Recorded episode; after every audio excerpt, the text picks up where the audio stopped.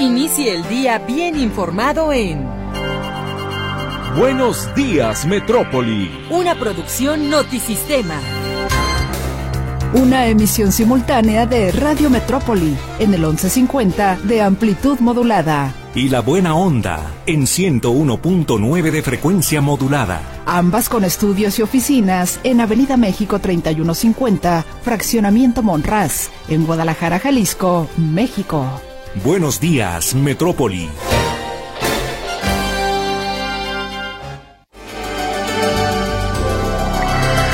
Sean todos bienvenidos a este espacio informativo de tres horas que comienza a partir de este momento. Buenos días Metrópoli a través de Radio Metrópoli, la estación de las noticias y la buena onda en el 101.9 de FM. Muchísimas gracias por su compañía y atención esta mañana de miércoles ya, 21 de febrero de 2024. Cambia el reloj, 6 de la mañana con 6 minutos, así que tome su tiempo y organícese para que esta mañana le vaya mucho mejor que ayer y en sus preparativos todo salga perfectamente bien. A nombre de todo el equipo de la estación de las noticias, le damos la bienvenida a este espacio. Saludar primero a todo el equipo de trabajo, Guillermo Cortés Villavicencio y Luis Ángel Carranza, como editores de los noticieros Notisistema.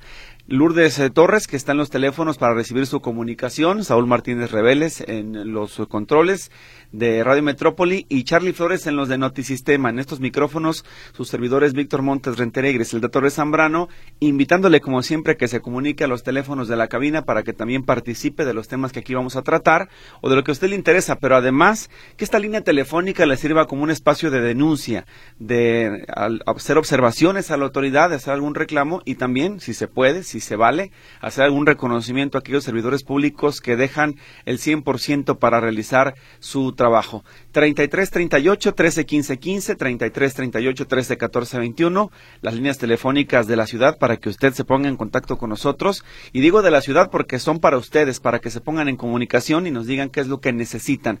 También tenemos una vía de comunicación rápida, el chat del 33 22 23 27 38, donde recibiremos sus mensajes, fotografías o videos que nos puedan servir para ilustrar sus reportes y darlos a conocer en este espacio.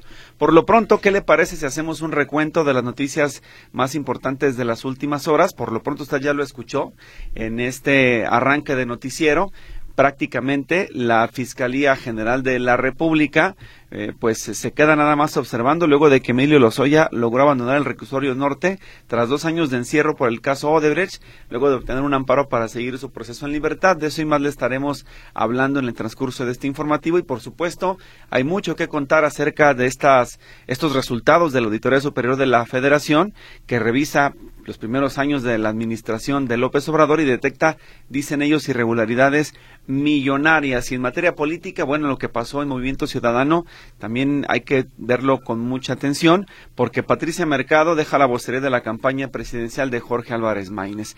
Y de regreso a Jalisco, bueno, pues hay que darle a conocer a usted que la noticia de que medicamentos contra el cáncer prácticamente llegaron tarde, unos caducados, otros a punto de caducar, encendieron las alertas en diferentes colectivos que atienden a pacientes con esta enfermedad.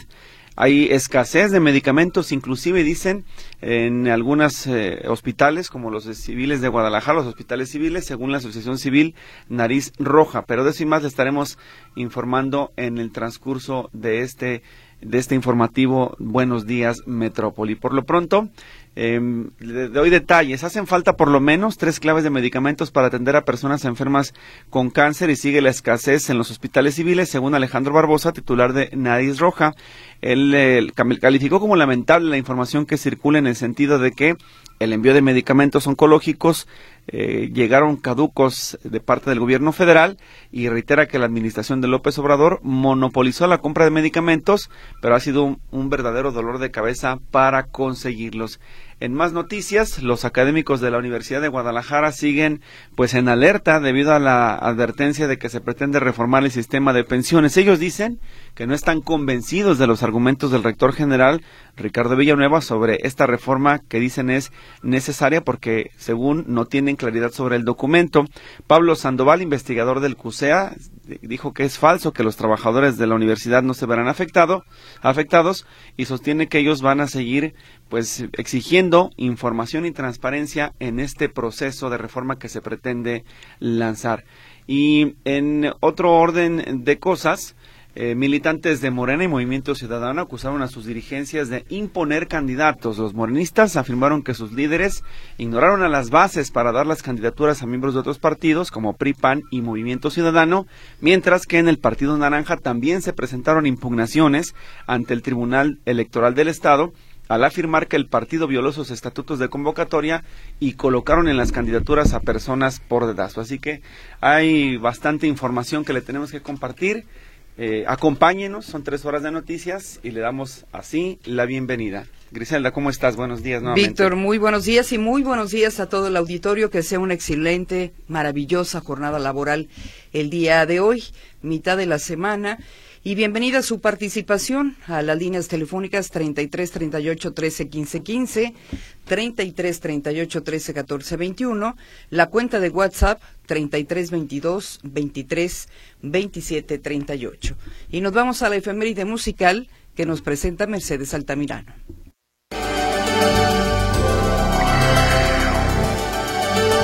Bueno, entre una de las notas informativas nacionales que destaca son los resultados de la Auditoría Superior de la Federación a los gastos de la Administración Federal en el 2022. Por supuesto, encontraron anomalías por 32 mil millones de pesos, Segalmex otra vez entre los desfalcos, pero también en este caso, eh, eh, perdón, en este caso, em, por ejemplo, daño salerario que emana de la seguridad alimentaria, que es Segalmex, también eh, irregularidades en la construcción de la presa El Zapotillo y el programa Jóvenes Escribiendo el Futuro. Eh, tal vez usted se confunda con construyendo, es escribiendo en este caso, y una gran cantidad de observaciones que se están haciendo al gasto de la Administración Federal. Por supuesto que destaca entre estos el tren Maya.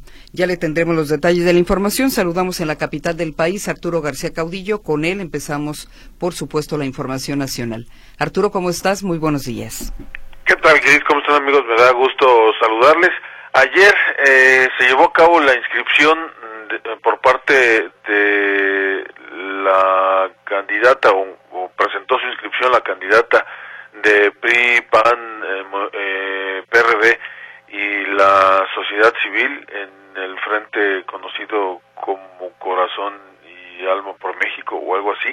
Eh, eh Xochitl Galvez eh, ya el domingo lo había hecho justamente su inscripción también ante el INE la candidata del partido en el poder, Morena y sus aliados eh, PT y Verde Ecologista, eh, Claudia Sheinbaum, y, pasa, y mañana lo estará haciendo el candidato de Movimiento Ciudadano, eh, bueno, todavía no es candidato hasta mañana que esté inscrito, eh, justamente eh, nos, nos, referimos a Jorge Álvarez Maínez. Eh, de esta forma, pues se activa ya el mecanismo de cara al inicio de las campañas, que será eh, rumbo a la presidencia de la República, que será a partir del primero de marzo, es decir, ya eh, prácticamente la próxima semana. Y por tanto, pues este movimiento de del proceso electoral que eh, a todos nos va a tener ocupados durante los próximos meses, durante prácticamente 100 días. Y ayer justamente decíamos la que se inscribió fue Xochitl Galvez y eh, hizo un llamado enérgico al presidente de la República para que saque las manos del proceso electoral. También eh, hizo un llamado a cuidar nuestra democracia, a cuidar al Instituto Nacional Electoral y a buscar detener el avance del crimen organizado, eh, evitar que trastoque la voluntad ciudadana mm, que se verá reflejada el 2 de junio próximo, pero eh, pues el, digamos que el llamado más fuerte fue justamente en contra del titular del Ejecutivo, que pues ha venido interfiriendo eh, o inter, eh, metiendo las manos en el proceso electoral desde antes incluso de que este comenzara. Por eso vamos a escuchar a Xochitl Gálvez. En su último libro, en su esfuerzo por ofenderme, el presidente se insulta a sí mismo y mancha su investidura, utilizando el peor agravio con el que se puede referir a una persona de origen indígena. Ladino lo utilizaban los conquistadores de manera racista y clasista contra los indígenas que buscaban superarse. Que quede claro, soy orgullosamente mujer y soy orgullosamente indígena.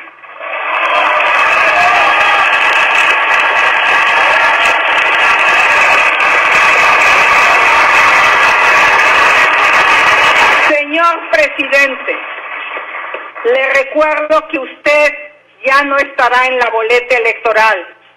Si usted es un demócrata, usted debe estar preparado para su derrota.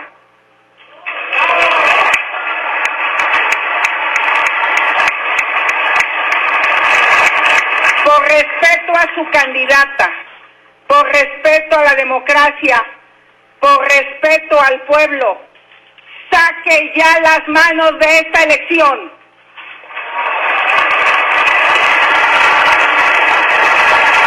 Las fiscalías e instituciones de procuración de justicia se están usando para perseguir y espiar a candidatos y líderes de la oposición.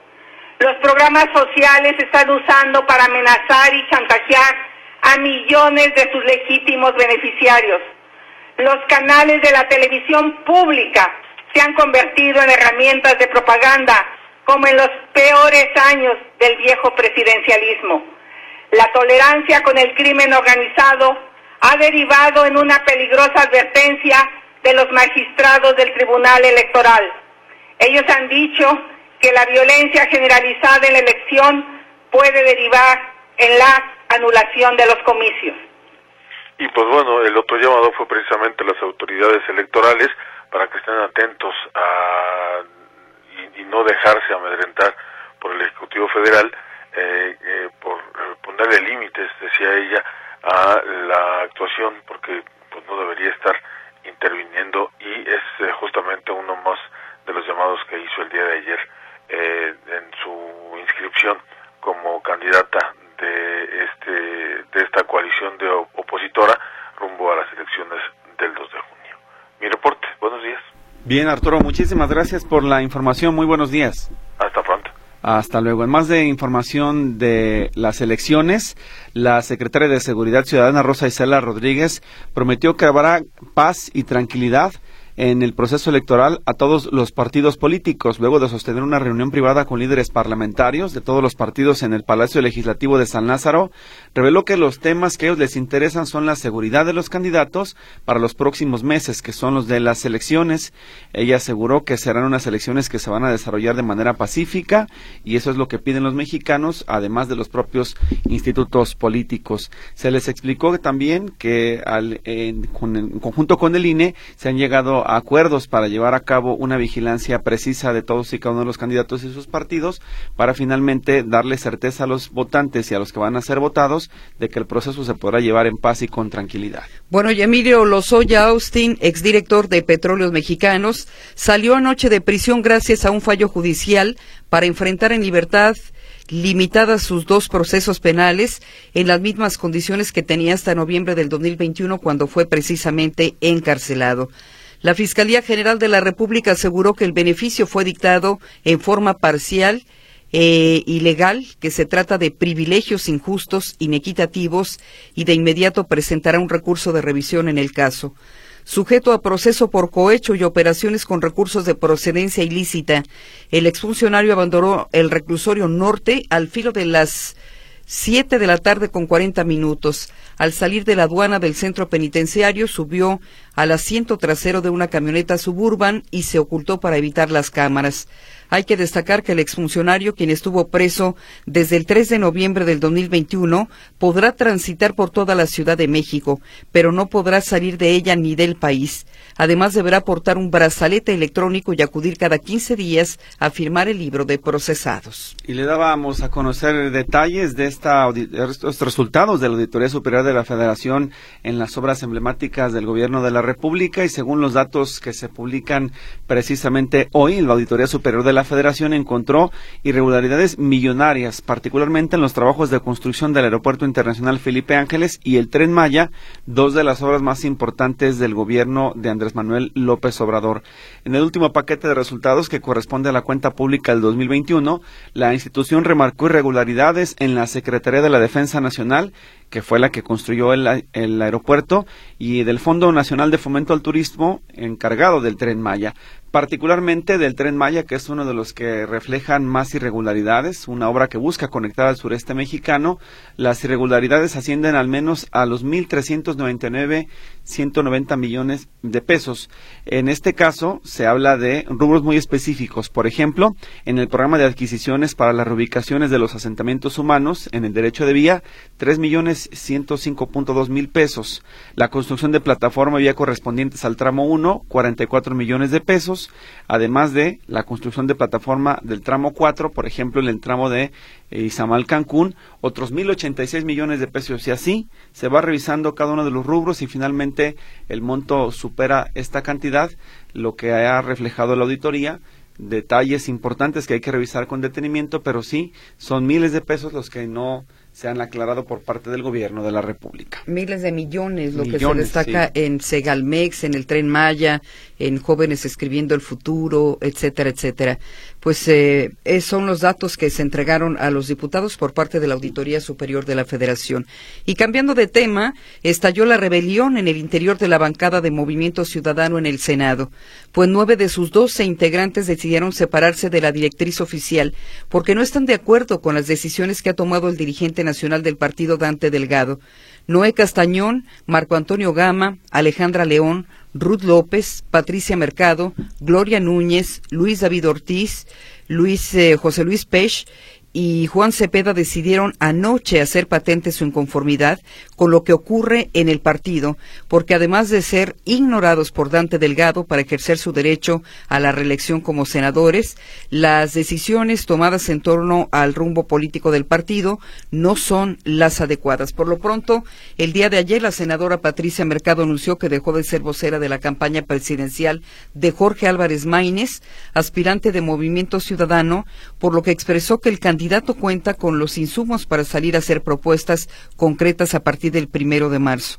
Por su parte, el aspirante a la presidencia externó su gratitud y calificó a Mercado como una política íntegra, sensata y ejemplar.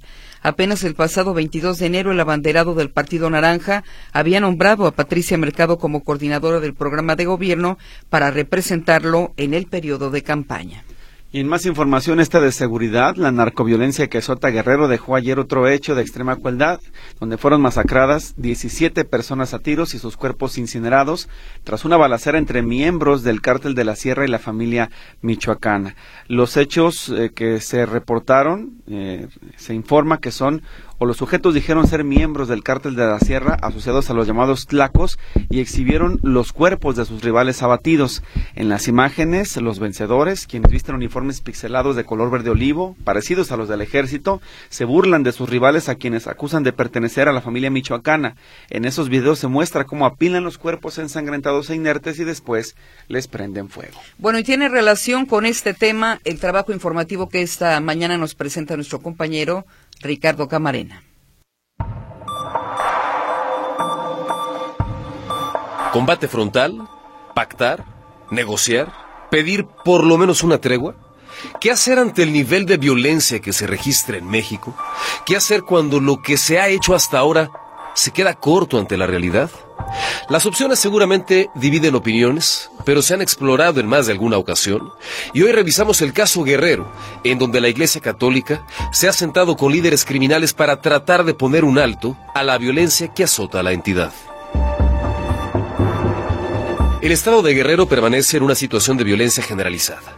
Violencia que se ha agudizado en los últimos días, especialmente en la capital, Chilpancingo, al punto que la vida diaria, el día a día de la población, ha resultado afectado, por ejemplo, con la suspensión o intermitencia del servicio de transporte público, sin que ninguna autoridad, ni municipal, ni estatal, ni federal, haya dado una solución de fondo al tema.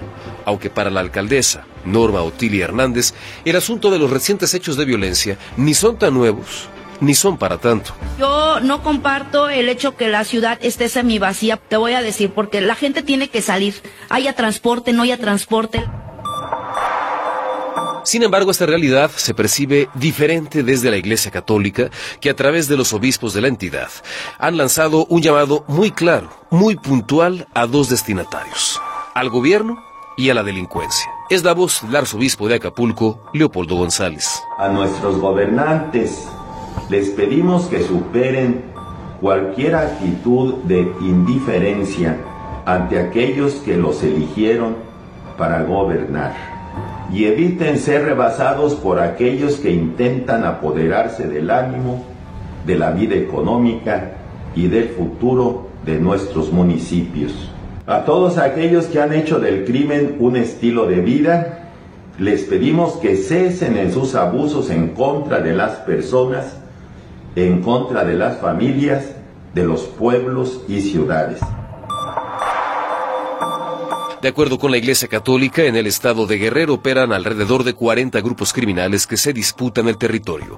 Existen especialmente dos, los tlacos y los ardillos cuyas pugnas y la incapacidad de las autoridades han provocado una afectación directa a la ciudadanía y al ánimo social.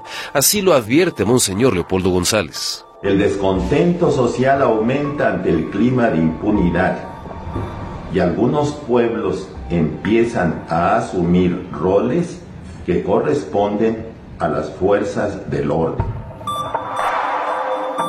Y fue precisamente con líderes criminales de estos grupos que obispos como José de Jesús González Hernández se sentaron a dialogar tratando de fungir como intermediarios para que los grupos rivales pudieran llegar a un acuerdo y en esa medida hacer un alto a la violencia. En un principio no se lograron grandes avances, explicaba el obispo de la diócesis Chilpancingo Chilapa, José de Jesús Hernández. Una tregua con sus condiciones pero esas condiciones no fueron de agrado a alguno de los, de los participantes. ¿Y eso, saber qué condiciones pusieron? Territorios. El tema llegó a Palacio Nacional. Era obligado conocer la postura del presidente de México, Andrés Manuel López Obrador. La medida emprendida por los jerarcas religiosos era bien recibida. Bueno, siempre los sacerdotes, eh, pastores, integrantes de todas las iglesias participan, ayudan en la pacificación del país. Lo veo muy bien. Decía que todo lo que abone a la pacificación del país cuenta con su apoyo, pero aclaraba que los acuerdos que pudieran alcanzarse no debían tener nada que ver con la impunidad o la concesión de beneficios. La negociación fue sencilla. Conciliar intereses fue todo un reto, al punto en que los primeros acercamientos resultaron infructuosos. Sin embargo, tender puentes de comunicación entre grupos antagónicos rindió frutos. En entrevista con Fórmula, el obispo emérito Salvador Rangel daba a conocer que finalmente se lograba un acuerdo entre los placos y los ardillos. A punto el miércoles santo ah, estaban, se iban a enfrentar, pero empezaron a mandarse recados, a, dialogar y al final hicieron esta tregua.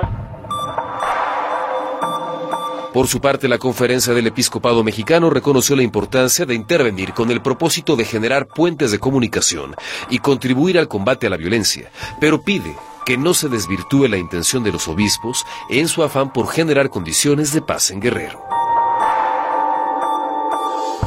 Notisistema, Ricardo Camarena. Bueno, y antes de escuchar el eh, trabajo informativo de Carlos Flores con el panorama internacional, el Instituto Politécnico Nacional inició la producción del pigmentador indeleble para el proceso electoral 2024, que consiste en la elaboración de cerca de 350 mil aplicadores tipo plumón, con los cuales el INE pintará los pulgares de los electores que participen en los comicios del próximo 2 de junio. El catedrático de la Escuela Nacional de Ciencias Biológicas, Filiberto Vázquez, informó que se prepara un pigmentador indeleble con candados específicos de seguridad, mediante los cuales se garantizará que ninguna persona pueda votar dos veces en la jornada electoral. Detalló que cada plumón contiene 15 milímetros de tinta y cuenta con una cinta de seguridad que solo puede ser abierta el día de la elección. Bien, pues vamos a la información internacional. Es el recuento de las noticias más importantes de lo que sucede en el mundo con Carlos Flores. En Buenos Días, Metrópoli. Información internacional. La gobernadora de Dakota del Sur, Christine Noem, anunció este martes que desplegará tropas adicionales de la Guardia Nacional en la frontera sur a finales de esta primavera. Declaró que la frontera es una zona de guerra y que la misión principal de estos soldados será la construcción de un muro para frenar el flujo de inmigrantes ilegales, cárteles de la droga y el tráfico de personas hacia los Estados Unidos de América. El comunicado informa que 60 soldados de la Guardia Nacional de Dakota del Sur estarán destinados en la frontera de forma permanente durante un periodo de tres meses. De este modo será la quinta vez que la Guardia Nacional de Dakota del Sur se despliega en la frontera para ayudar en los esfuerzos de seguridad fronteriza durante la administración Noem. A principios de febrero el gobernador de Texas, Greg Abbott, aseguró que el presidente de Estados Unidos, Joe Biden, y su negativa de hacer cumplir las leyes de inmigración de Estados Unidos amenazan la seguridad fronteriza del país. El ministro de Exteriores de Brasil, Mauro Vieira, calificó como grave el hecho de que el gobierno de Israel difundiera mentiras sobre el presidente de su país, Luis Ignacio Lula da Silva. En un comunicado, Vieira sostuvo que es ofensivo y grave que la Cancillería recurra sistemáticamente a declaraciones distorsionadoras y mentiras, y tachó la situación como una página vergonzosa en la historia de la diplomacia de Israel, al haber empleado un lenguaje soez e irresponsable para dirigirse a da Silva. Anteriormente, Lula levantó polémica al asegurar que la situación en la franja de Gaza es comparable al holocausto ya que se trata de una guerra de un ejército altamente preparado contra mujeres y niños. Esto ocasionó que Tel Aviv lo declarara persona non grata y se desencadenara una crisis diplomática entre los dos países que ya han llamado a consultas a sus respectivos embajadores. El ministro de Asuntos Exteriores de Rusia, Sergei Lavrov, mantuvo este martes una reunión con el presidente de Venezuela, Nicolás Maduro. El encuentro forma parte del programa del jefe de la diplomacia rusa en el marco de su gira por América Latina esta semana. Desde la oficina de prensa del presidente venezolano, indicaron que Caracas y Moscú comparten una sólida relación bilateral cimentada en la amistad y la solidaridad, desarrollándose con amplitud en sectores críticos. Previamente, este martes, el canciller ruso se reunió con su homólogo venezolano Iván Gil. Lavrov resaltó el nivel estable de la asociación estratégica entre ambos países, que es amistosa desde hace décadas. Además, destacó que tanto Moscú como Caracas coinciden en una disposición para lograr mayor democracia en el escenario internacional mediante el cumplimiento de los principios de la Carta de la ONU, destacando especialmente el principio de la igualdad soberana de los estados. Asimismo, las autoridades de ambos países colaborarán para que se haga justicia en el problema de la confiscación de sus bienes en Occidente. Elon Musk ha sido nominado para el Premio Nobel de la Paz 2024 por el diputado noruego Marius Nielsen del Libertario Partido del Progreso, informó este martes el diario británico Daily Mail. Nielsen argumentó que Musk merece el premio por su firme defensa del diálogo, la libertad de expresión y la posibilidad de expresar las propias opiniones en un mundo cada vez más polarizado. El ganador del Premio Nobel de la Paz es elegido por el Comité Noruego del Nobel, un grupo anónimo de cinco personas nombradas por el Parlamento del país. Otros aspirantes al Premio Nobel de la Paz para este año son el secretario general de la OTAN, Jens Stoltenberg, el presidente de Colombia, Gustavo Petro, el fundador de Wikileaks, Julian Assange, y organizaciones de derechos humanos de Israel y Palestina. El viernes pasado, Musk arremetió contra el gobierno de Estados Unidos acusándolo de censurar y advirtiendo a los estadounidenses que no se dan cuenta del poder que realmente ostenta.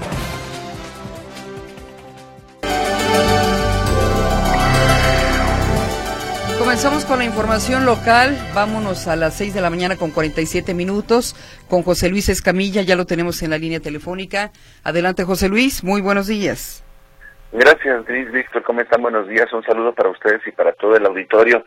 Bueno, comentarles que la última información que tenemos por parte de la Fiscalía de Jalisco en torno a este multihomicidio, esta agresión eh, salvaje que ocurre la mañana del domingo en la colonia Buenos Aires de San Pedro Tlaquepaque, es que continuaba con vida, grave pero estable, esta adolescente de apenas 14 años de edad, que es la octava víctima de este atentado, y que recordar que las otras siete personas que pierden la vida, eh, pues seis pierden la vida en el lugar, una más el lunes, y esta sería la última, la, única sobreviviente de esta agresión a tiros que ocurrió aquel domingo en la colonia Buenos Aires. espera que pues, pueda recuperarse, la intención que se pueda recuperar para que pueda aportar información sobre exactamente lo que ocurrió ese día. Hasta este momento ninguna autoridad ha vuelto a decir absolutamente nada sobre el asunto. La policía de San Pedro Tlaquepaque ha guardado un silencio sepulcral, es decir, toda la información en torno al tema lo ha dado a conocer la Fiscalía de Jalisco, pero de ahí en fuera la, la policía de Tlaquepaque no ha dicho ni pío sobre este asunto ocurrido el pasado domingo. Comentarles por otra parte, compañeros, que siguen los hechos violentos en diferentes partes de la zona metropolitana de Guadalajara, como lo que ocurrió el día de ayer, por ahí de las nueve de la noche, en las calles Villas Amanecer Norte y Villas del Campo, en la colonia Las Villas de Tlajumulco de Zúñiga, donde dentro de una especie de, de pozo o de zanja fueron localizados los cadáveres de tres hombres. Esto ocurrió, como les digo, allá en Tlajumulco de Zúñiga. Primero se localiza una víctima, luego desde arriba se localiza la segunda, y ya cuando estaban ahí los primeros respondientes, se da cuenta de que eran tres cuerpos los que habían sido encontrados dentro de esta zanja, los tres correspondientes a hombres, de acuerdo con lo que dice la Fiscalía de Estado, las tres víctimas estaban con, con huellas de violencia, entiéndase con eh, eh, amarres, con golpes, con impactos de arma de fuego y abandonados ahí dentro de esta zanja del municipio de Tlajomulco de Zúñiga. Así que otro multihomicidio. Hay que recordar que estadísticamente hablando se considera una masacre cuando son tres o más víctimas. En este caso, pues hemos dado cuenta de varios hechos de este tipo en lo que va del año y ahora será este nuevo allá en el municipio de Tlajomulco de Zúñiga. Mi reporte, compañeros. Buenos días. Bien, José Luis, muchas gracias por el recuento. Muy buenos días. Hasta luego. Hasta luego, es José Luis Escamilla. Vamos a la otra línea telefónica. Héctor Escamilla nos tiene más información, particularmente del ámbito de la política local. ¿Qué pasa, Héctor Escamilla? Te escuchamos. ¿Qué tal, compañeros? ¿Cómo están? Muy buenos días, un gusto saludarlos. Bueno, los partidos políticos tienen problemas internos. De cara a los comicios del 2 de junio, hay conflictos dentro de algunas de las estructuras políticas más importantes de aquí de la entidad. Eh, por un lado, tenemos un partido donde afirman que le están dando prioridad a personas de, otras, de otros partidos en las candidaturas. En el otro partido están acusando que pues no hubo democracia y se trató de una imposición de candidatos en este proceso. Vamos primero, si les parece, con lo que sucede en Movimiento Ciudadano, que es este último escenario. Hay un grupo disidente llamado Auténticos Ciudadanos, quienes acusan que el partido, eh, pues en realidad eh, la convocatoria que hicieron para designar o nombrar a los candidatos fue una pura simulación. En realidad todo estaba definido por dedazo y, y, la toma de decisiones palomeada por los liderazgos del partido, en este caso y en particular acuso directamente al gobernador Enrique Alfaro de haber sido quien eh, palomeó y que finalmente tomó las determinaciones de quién iba a qué cargos y en realidad dice no hubo ningún tipo de competencia, ningún tipo de concurso, eh, a pesar de que había varias personas también interesadas. Ante esta situación se han presentado ya 19 quejas ante el Tribunal Electoral del Estado de Jalisco que esperan pues sean resueltas en próximos días. De no ser así, van a recurrir a instancias como la Sala Guadalajara o la Sala Superior del Tribunal Electoral Federal, pero por lo pronto es mucha inconformidad porque dicen eh, pues este proceso ha estado viciado, eh, nunca nunca hubo oportunidad a varias personas, a varios militantes de participar realmente en el proceso. Ah, pero eso sí dicen, cuando se trataba de, eh, de, comprobar gastos, por ejemplo, ellos tenían que entrarle, por ejemplo, a dar aportaciones para eh, actos políticos de otros personajes, cuando ellos ni siquiera los tomaron en cuenta en este proceso. Escuchemos lo que dice Israel González, él aspiraba al Distrito 11 y bueno, ya quedó fuera de la jugada eh, dentro de esta contienda. Estaremos esperando, en el juicio interpuesto le solicitamos al IEPC que no admita eh, el registro de las candidaturas a presidentes municipales de los juicios que tenemos interpuestos ni de las diputaciones, toda vez que tenemos todavía un recurso ahí interpuesto y esperamos que eso le dé celeridad. Por supuesto que estaríamos acudiendo a la sala regional si sentimos que la justicia no, no es en estricto apego a derecho y inclusive a la sala superior. Asimismo, algo que nos preocupa mucho pues es que nuestros precandidaturas hayan servido exclusivamente para justificar el gasto el exceso de gastos en las campañas, porque como se lo hicimos de conocimiento la vez pasada, nos prorratearon infinidad de cosas, hasta los caballos que rentaron cuando vino Samuel los están cobrando a nosotros o los hacen parte de los gastos de nosotros de campaña cuando nosotros no nos consideraron para nada y bueno, ahí está la inconformidad. Ahora, lo que están asegurando es que a muchos de ellos, por haberse manifestado en contra de la forma o la designación de este proceso, pues incluso ya los este, ya hay represalias dentro del partido contra ellos. Uno de ellos nos menciona que se perdió el trabajo que tenía en la Secretaría de Salud, uno, una persona que aspiraba al Distrito 9, por ejemplo, donde ahí va a estar, por ejemplo, Eduardo Fabián Martínez Lomeli, que fue exalcalde de Guadalajara, y estaba palomeado, dice a los que quisieron competirle, pues ya están tomando represalias en contra. Entonces, hay inconformidad dentro de MC y de ahí nos vamos al otro partido, Morena. En Morena están muy inconformes muchos militantes porque afirman pues se le dio prioridad a las candidaturas a los chapulines, es decir, a personajes de otros partidos políticos que brincaron de última hora y que ahora están siendo propuestos para ser quienes los abanderados por este partido político. Recordemos que Morena va en coalición con Futuro Hagamos, Partido Verde y del Trabajo. De por sí había molestia porque muchos municipios se los iban a dar a los partidos que se sumaron a esta coalición. Eh, pero lo que también está generando inconformidad eh, y lo que están argumentando es que hubo personajes que, por ejemplo, del PAN, del PRI y de Movimiento Ciudadano, que hasta hace cosa de una semana estaban en estas fuerzas políticas, ya brincaron y ya les dieron candidatura. Un grupo de aproximadamente 30 personas se manifestó ayer en las instalaciones de Morena, esto en Avenida España y Federalismo, para reclamar eh, pues esta situación. Los dejaron afuera, ni siquiera los dejaron pasar, pese a que buscaban una entrevista con Katia Castillo, la dirigente estatal. Escuchemos lo que dice uno de los inconformes. Líderes de arriba, la base de arriba, no pela la militancia, no pela las bases y están dando puros huesos. Desafortunadamente esto ya es un mal eh, normal desde hace muchas candidaturas y sabemos que todo es tráfico de influencias, tienen que ser parientes o, legales o, o, hijos de alguna persona importante dentro del movimiento o incluso compran o venden las candidaturas. Ahí escuchamos parte de esta inconformidad, finalmente ni lo recibieron, pero está ahí la molestia de muchos militantes. Información compañeros, muy buenos días. Bien, Héctor, muchas gracias por la información y la revisión en ambos partidos. Vámonos a la otra línea telefónica para saludar a Claudia Manuela Pérez. Le da seguimiento a esta denuncia de medicamento caduco para personas enfermas de cáncer, una denuncia que ha trascendido incluso a nivel nacional. ¿Qué dicen colectivos, qué dicen organizaciones que trabajan con pacientes con cáncer? Claudia, escuchamos tu reporte. Adelante, buenos días. ¿Qué tal? Gracias. Muy buenos días. Pues que es terrible, que es terrible que el gobierno federal envíe a Jalisco medicamentos oncológicos caducos o a punto de vencer, como lo indicó eh, pues una nota periodística el día de ayer, y esto debería tener un castigo para los responsables.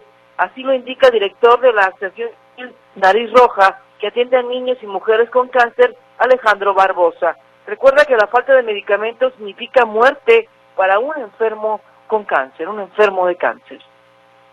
Pero la verdad, pues es una injusticia leer esto porque pues se han perdido vidas totalmente, o sea, el que te niegue eso la verdad está en la calle, porque claro que se han perdido vidas porque no ha habido el medicamento en tiempo y forma, hay medicamentos que son sumamente caros, hay medicamentos que oscilan los 70, 100 mil pesos mensuales que tiene que estar este, desembolsando el paciente. ¿Quién en la realidad hoy de nuestro país puede desembolsar 70, 100 mil pesos mensuales sin tener seguridad social.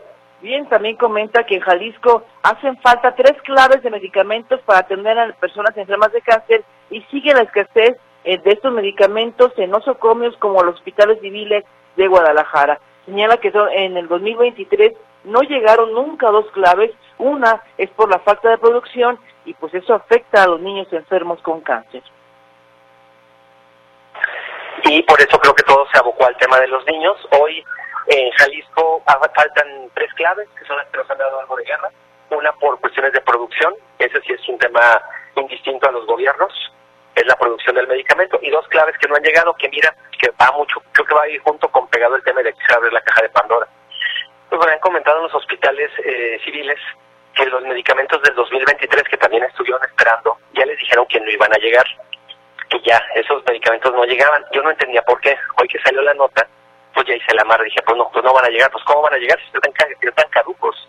Bien reitera que el gobierno federal monopolizó la compra de medicamentos oncológicos y ha sido un verdadero dolor de cabeza en esta administración. Indica que Nariz Roja cada año atiende a 1.500 personas con cáncer y aunque está enfocado en niños, en los últimos años ha duplicado la atención a mujeres ante el aumento del cáncer de mama. Señala, tal vez algún día se va a llamar también nariz rosa, debido al aumento de mujeres que se atienden, se llama nariz roja porque está enfocado a niños, niños enfermos con cáncer. En Jalisco se da atención, en Jalisco hay equipamiento, hay coordinación entre organizaciones civiles, la sociedad y la autoridad estatal, dice, y por ello en Jalisco sobreviven 8 de cada 10 niños enfermos con cáncer. Mi reporte, muy buenos días. Muchas gracias, Claudia, por el seguimiento y muy buenos días. Hasta luego. Claudia Manuela Pérez. Tenemos también ya participación de usted. Le agradecemos eh, el enviar sus comentarios desde muy temprana hora y sobre todo a quienes nos dan advertencias de lo que ocurre en el tránsito de esta ciudad. Por lo pronto hay una advertencia de un fuerte accidente en la carretera libre Zapotlanejo a la altura de la Central Nueva. Dice apenas comienza el tráfico de la mañana. Tomen sus precauciones en ese mismo sentido hacia Lázaro Cárdenas. Entonces, si usted viene circulando por la carretera libre Zapotlanejo de las colonias que están en las inmediaciones del Penal, Jauja, La Punta, etcétera, hacia Lázaro Cárdenas, tómelo en cuenta porque ahí en la carretera libre Zapotlanejo, a la altura de la central, está este, esta, este accidente. Es una volcadura que está afectando la circulación de vehículos en este momento para que lo tome en cuenta.